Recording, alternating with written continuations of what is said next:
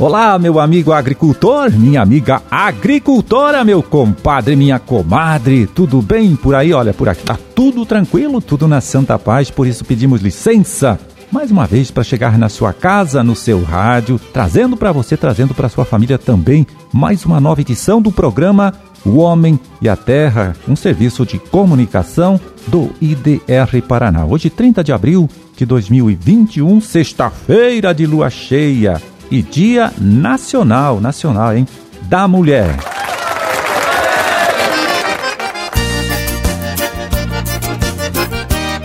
Pois é, e começa amanhã, olha só, mais uma campanha estadual de atualização de rebanhos, promovida pela ADAPAR, Agência de Defesa Agropecuária do Paraná. E é para saber mais a respeito deste trabalho importante aí que a gente conversa agora com o médico veterinário Rafael Gonçalves Dias, gerente de saúde animal da própria ADAPAR. Tudo bem, Rafael? Tudo tranquilo por aí? Olá, tudo bem? Satisfação conversar com vocês novamente. Para início de conversa, Rafael, explica mais uma vez aqui para gente qual é o objetivo desta campanha. Essa campanha, esse ano vai ser um pouco diferente até dos anos anteriores, né? Essa campanha é uma campanha de declaração de rebanho. Todo produtor que tem bovinos, suínos, caprinos, ovinos, qualquer espécie de animais de produção, até cavalos, deve declarar na DAPAR a quantidade de animais que tem na sua propriedade. O nosso objetivo é manter o cadastro atualizado até para poder movimentar esses animais e manter essas nossas certificações em dia, né? Esse mês é um mês especial para nós, né? Porque a gente vai receber o certificado da Organização Mundial de Saúde Animal como área livre, sem vacinação, agora de fato reconhecimento internacional,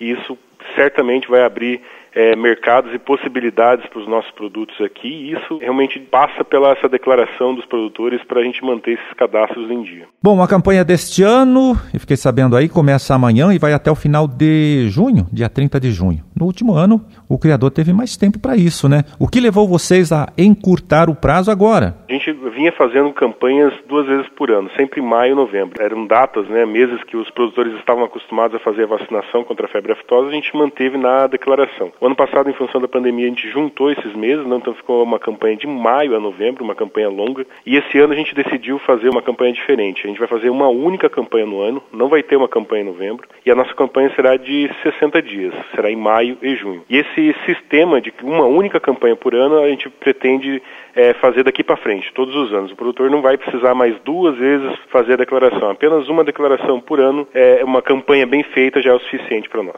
E reforça aqui para a gente, Rafael, quais são os criadores ou produtores né, que têm o compromisso de fazer esta atualização do cadastro na ADAPAR? Todos os produtores que têm animais de produção, sejam bois, búfalos, suínos, caprinos, ovelhas, cavalos, aves, criação de abelhas também tem que fazer a declaração. Então todos os produtores que tenham animais de produção, né, exceto aqui os pets, todos esses, esses produtores devem fazer a declaração de quantos animais tem na propriedade. Não tem custo, é rápido, é só preencher um formulário ou fazer online e está em dia com as obrigações aqui com a DAPAR. E quais são as consequências para o produtor que deixa de fazer essa atualização de cadastro, né? Cadastro de criador, dentro deste prazo aí definido agora, que é até final de junho. O primeiro grande impacto que eu diria é não poder movimentar os animais, não poder tirar os animais da propriedade, né? Então esse já é uma consequência importante, né? Não, o produtor fica impedido de emissão de é, emissão da guia de trânsito animal enquanto não fizer a declaração e a outra é um auto de infração para quem não fizer a declaração até o final de junho. Então, mas a gente não, não espera que não cheguem a esse ponto, né? espera que, que, os produtores façam essa declaração é, o quanto antes fizer melhor, né? não esperar para o final da campanha, para a gente ter os nossos cadastros aqui com os dados atualizados.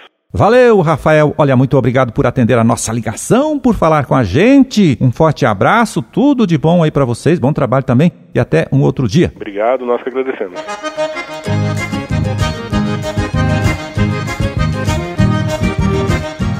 Bom, e agora, para saber como vai se comportar o tempo nesses próximos dias aqui em nosso estado, vamos chamar mais uma vez a participação do agrometeorologista Luiz Renato Lazinski. Vamos lá, Lazinski, conta pra gente. Olá, Marildo. Olá, amigos do programa Homem à Terra. Mais uma semana praticamente sem chuva aqui no estado do Paraná e muito frio, principalmente nessas áreas aqui do centro-sul e sudoeste do estado, né?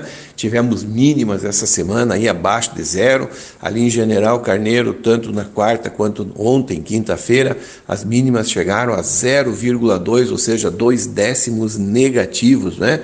Com geada na região.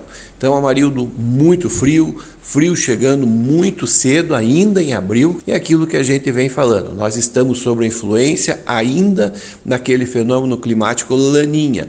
Muita gente diz aí que o fenômeno já foi embora, mas não. Ele realmente enfraqueceu bastante, está muito fraco, mas ele continua influenciando o nosso clima, Marildo, e isso tem feito com que as massas de ar cheguem mais cedo e com bastante intensidade. E não tem muita mudança pela frente. Nós vamos ter aí, hoje, sexta-feira, não muda muito, o sol predomina em praticamente todo o estado do Paraná, as temperaturas ainda permanecem baixas, ali no sul do estado, General Carneiro, Palmas, mínimas na faixa entre 2 e 4 graus, com alguma geadinha leve de baixada, não é? E podemos ter também algum nevoeiro de baixada, principalmente dessas áreas do centro-sul leste do estado, mas mais restrita às áreas de vales e baixadas também. E segue assim final de semana. Próxima semana também, até quarta-feira, sábado, domingo, segunda, terça, até quarta-feira da próxima semana, não tem muita mudança, segue com tempo seco, tempo bom, sem previsão de chuva. Se ocorrer algumas chuvas leves e garoas, mas nessas áreas de serra próximo ao litoral devido aos ventos úmidos que sopram do oceano. Nas outras áreas do estado, principalmente as áreas de milho e safrinha, que vem sofrendo bastante, não há previsão de chuva, pelo menos até quinta-feira da próxima semana, não é? É, vale ressaltar também que as temperaturas vão subindo gradativamente, não faz calor, ainda fica um pouquinho fresco pela manhã, não é? E não faz muito calor durante a tarde. Entre quinta e sexta-feira da próxima semana, nós teremos aí a passagem de uma nova frente fria aqui pelo estado, mas com a exemplo das outras, dessas últimas frentes frias, ela passa aqui com fraca atividade e muitas áreas do estado devem passar sem chuva. Se chover, vão ser pancadas bem isoladas, não é? Chove para um, não chove para outro, e os volumes um pouco melhores, aí 5, 10 milímetros, se concentram entre o centro, sul e leste do estado. Oeste e o norte do Paraná, se chover, vai ser uma coisinha muito isolada, coisa que não resolve muito o problema para a agricultura. Marildo, a partir daí do outro final de semana, dia 7, dia 8 da próxima semana, né? Essa frente fria já se desloca para o oceano e o próximo final de semana vai ser de tempo bom, tempo firme e o sol volta a predominar. Outra coisa que vale a pena é, ressaltar é a umidade relativa do ar. Nós vamos ter umidade relativa muito baixa nesses próximos dias, pelo menos até quinta-feira da próxima semana, devido aí a essa massa de ar mais fria e mais seca que está predominando predominando aqui no sul do Brasil. Umidade relativa do ar nas horas mais quentes do dia chega entre 25% e 30%, que é muito baixo também, não é? Então essa massa de ar nos próximos dias agora com relação às temperaturas vai perdendo força, como eu falei, ainda faz frio pela manhã, principalmente no centro-sul. Hoje, amanhã, as mínimas no sul ficam entre hoje entre 2 e 4, amanhã já entre 3 e 5 graus e vão subindo gradativamente. As temperaturas também máximas vão subindo. Aqui no centro-sul, máximas de 23 a 25 graus. Ali no oeste e no norte já se aproximando próximo dos 30 e volta a fazer calor a partir aí de terça, quarta-feira da próxima semana, quando as máximas ali no oeste e no norte já já devem passar dos 30 graus. Então, Amarildo, pessoal aí que está precisando de chuva, as lavouras de milho safrinha, não é? é vai ser muito difícil. Os próximos 10 ou 12 dias praticamente não chove aqui no Paraná. Se chover, essas chuvas devem se concentrar mais no sul e no leste do estado. As áreas principais de milho safrinha ainda devem passar sem chuva nesses próximos 10 ou 12 dias. E o mês de maio, que já começa nesse final de semana, deve seguir nesse mesmo ritmo de abril. Pouca chuva, chuvas abaixo da média quando vierem muito mal distribuídas. Marildo, um grande abraço a você e um bom final de semana a todos. Valeu, Lazinski. Olha, muito obrigado. Um forte abraço para você também. Bom final de semana e até a próxima terça.